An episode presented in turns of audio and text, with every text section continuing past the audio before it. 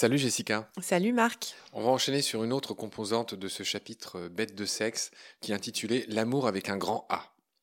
Et donc là, tu abordes la question de la monogamie, euh, qui est très intéressante. Puisque, comme on le sait, il y a des animaux qui sont polygames et puis d'autres animaux qui sont monogames. En gros, c'est je reste avec la même femelle toute ma vie, ou j'ai un harem, ou aléatoirement je rencontre des femelles différentes, etc. etc.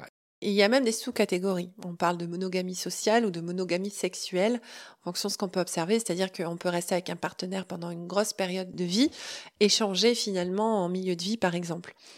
Quelles sont les conclusions que tu livres dans ton livre, c'est le cas de le dire, sur euh, justement la monogamie Est-ce qu'il y a des avantages de la monogamie ou de la polygamie? On s'imagine que oui, en fait. Enfin, je pose la question un peu bêtement, mais on s'imagine que selon les contextes, il est plus efficace d'être polygame ou monogame.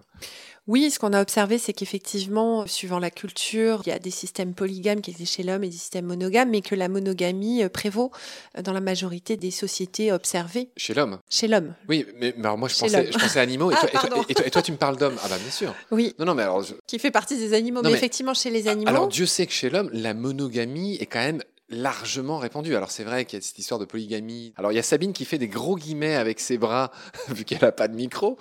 Bah, euh, qu'est-ce que tu veux dire? Désolée, j'ai pas pu m'en empêcher, mais c'est sans doute ce que tu allais dire, Jessica. En fait, même dans la monogamie humaine, le mâle de temps en temps ou la femelle de temps en temps vont chercher une relation ailleurs pour rapporter un patrimoine génétique comme le font les animaux même chez les animaux les plus monogames, de temps en temps, il peut y avoir effectivement des... Euh... incartades. Voilà, c'est ça.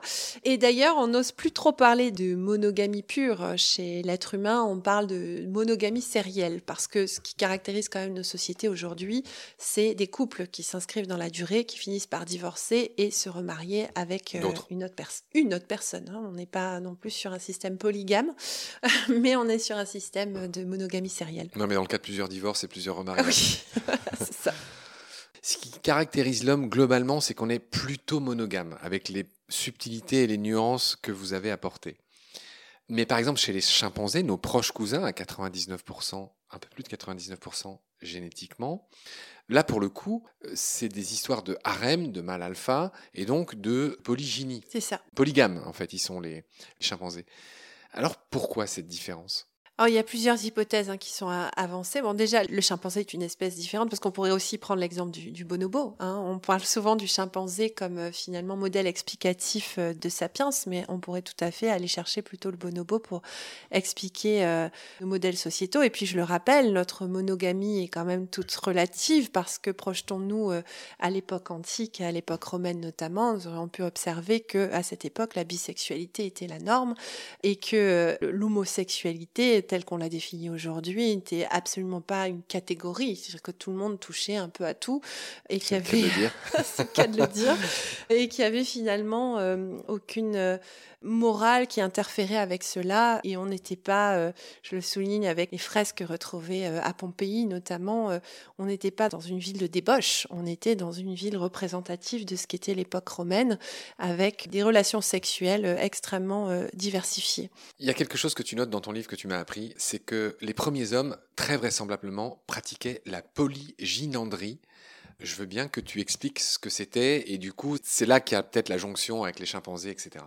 Alors c'est euh, le fait que dans un groupe d'individus, un mâle puisse reproduire avec d'autres femelles et que euh, ces autres femelles se reproduisent avec d'autres mâles. En fait, en gros, euh, tout le monde peut se reproduire. C'est un petit groupe, mais il y a des échanges. C'est-à-dire c'est pas le même mâle toujours avec la même femelle. Exactement. Et ça, les premières sociétés humaines, c'est ce qu'on peut lire dans ton livre. Enfin, à l'époque des Néandertals, Homo sapiens, etc., fonctionnaient comme ça. C'est-à-dire ce modèle du mariage et de chacun son petit couple avec sa petite maison, avec son, son petit chien ou son petit loup dans sa petite niche devant un truc de Homo sapiens.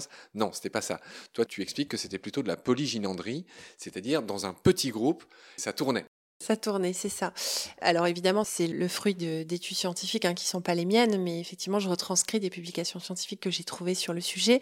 Et puis euh, d'autres euh, anthropologues qui se sont interrogés sur la naissance de la monogamie. Comment est arrivé ce système monogame au cours de l'évolution de l'homme? Tu euh, évoques le cas de Christophe Hopi, qui est un chercheur qui a étudié 230 espèces de primates sur les un peu plus de 400 qui existent pour mettre en avant ces trois hypothèses sur l'avantage d'être monogame, que je te laisse nous résumer. La première postulait que la monogamie serait apparue avec l'augmentation des besoins en soins parentaux, c'est-à-dire que nous aurions eu euh, besoin de prendre soin, mieux soin de nos petits, et que ainsi euh, l'éducation maternelle et paternelle, donc du père et de la mère, aurait favoriser euh, l'émergence de cette monogamie. La deuxième hypothèse était euh, le fait de pouvoir préserver le partenaire amoureux, donc euh, ce qui limitait la lutte entre les mâles pour bénéficier des faveurs de la femelle. Et puis la troisième était une explication par la diminution du risque d'infanticide puisque il a été établi que chez certains mammifères eh bien les mâles étaient capables de tuer une progéniture qui n'était pas la leur. C'est un peu les images que j'avais en tête quand tu énonçais ces, hypothèses. C'est que les hippopotames, les lions, pour ne parler que des animaux très connus, bah justement sont réputés, enfin les mâles sont réputés pour anéantir les petits. Par exemple, quand il y a un nouveau mâle alpha qui prend la place d'un ancien, un des premiers trucs qu'il fait, c'est qu'il tue les rejetons de son prédécesseur pour pouvoir, alors c'est évidemment pas comme ça qu'il résonne, mais pour pouvoir faire ses propres bébé euh, à son nouveau harem euh, pour pouvoir faire prévaloir ses gènes.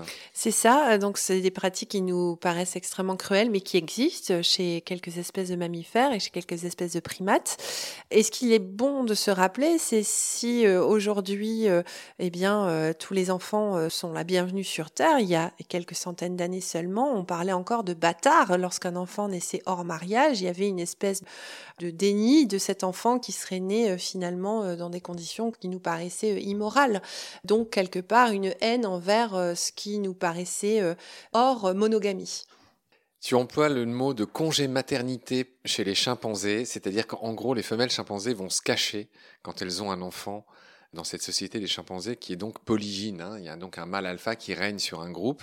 Alors pourquoi elles font ça? Elles font ça justement pour limiter euh, le risque d'infanticide parce qu'on sait aujourd'hui que, euh, pas tout le temps heureusement, mais que euh, une femelle chimpanzé qui va donner naissance à un petit devant le groupe, le petit peut être attaqué par le mâle alpha s'il il a le moindre doute sur cette progéniture qui ne serait pas la sienne. Si tu es d'accord, Jessica, on va enchaîner sur la notion de plaisir et d'orgasme. Je, Allons-y. J'ai un immense sourire sur ton visage. Mais encore une fois, on, rit et on sourit, mais tout ça est très sérieux. Tu cites en résumé un des auteurs de Humaine Science, Thierry Laudet, qui dit que pour que l'acte sexuel se soit maintenu dans l'histoire de la vie, il a fallu quelque chose en plus comme une sorte de ciment, là c'est moi qui l'ajoute, cette de ciment, c'est le plaisir sexuel. C'est ça. C'est Thierry Laudet qui dit ça. C'est Thierry Laudet qui le dit toujours extrêmement bien et qui souligne une chose essentielle dans le règne animal et chez l'homme y compris, c'est que ce qui guide l'animal dans le passage à l'acte, ce n'est pas l'instinct de reproduction, ce n'est pas le fait d'engendrer une progéniture, parce que probablement la majorité des animaux n'ont pas conscience qu'en s'accouplant, ils vont donner naissance à une descendance, mais c'est bien la recherche du plaisir. D'accord. Il y a un gros mot que j'aime bien dans ce chapitre, c'est la proceptivité. Alors la proceptivité, j'ai souhaité en parler parce qu'on a souvent cette image un peu euh, rustre d'un mâle qui se jetterait sur une femelle dans le règne animal et que la femelle n'aurait pas son mot à dire. Or, ce qu'on observe, c'est qu'il y a beaucoup de femelles déjà qui choisissent leur partenaire amoureux dans un premier temps, et puis une fois qu'elles l'ont choisi, qui vont euh, appeler en quelque sorte à l'accouplement, se montrer dans ce qu'on appelle proceptive, c'est-à-dire qu'elles sont enclines à s'accoupler et qu'elles le signalent au mâle qu'elles ont en face d'elles ou derrière elles. Oui, c'est intéressant. Je pense aux dauphins. Alors, les dauphins, il y a mille choses à dire sur la sexualité des dauphins. Je crois que les femelles dauphins, ça c'est pas dans ton bouquin forcément, mais ont développé une sorte de capuchon. Parce que les femelles dauphins, il faut le savoir, subissent des viols de gangs de mâles elles ont développé une sorte de capuchon qui leur permet au moins de ne pas tomber euh, gravide, puisqu'on ne dit pas enceinte pour les animaux.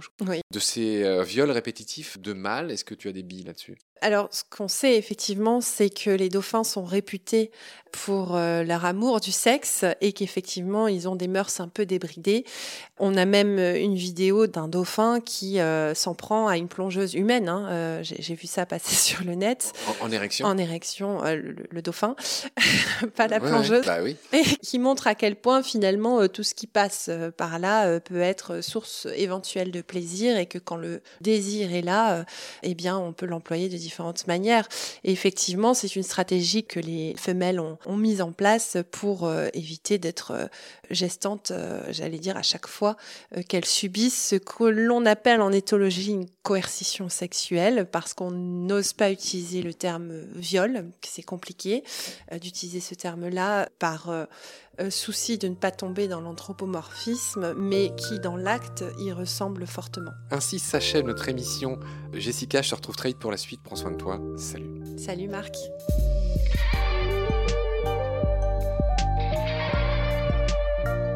C'est la fin de cet épisode. Merci de l'avoir suivi. Pour continuer, nous avons besoin de votre soutien. Et vous pouvez nous aider simplement, en quelques clics et gratuitement. Il suffit par exemple d'utiliser le moteur de recherche solidaire Lilo. Ainsi, chacune de vos recherches sur Internet générera des gouttes qui seront reversées au projet de votre choix, comme Baleine sous gravillon par exemple. Vous pouvez par ailleurs vous abonner à nos podcasts comme d'habitude, partager les liens, devenir adhérent de l'association BSG ou encore faire un don sur Helloasso ou sur Tipeee. Grand merci par avance. Je remercie tous mes équipiers pour leur aide précieuse. Je vous retrouve bientôt pour de nouveaux épisodes. Et d'ici là, prenez soin de vous et de ce qu'il y a autour de vous. Merci. À bientôt.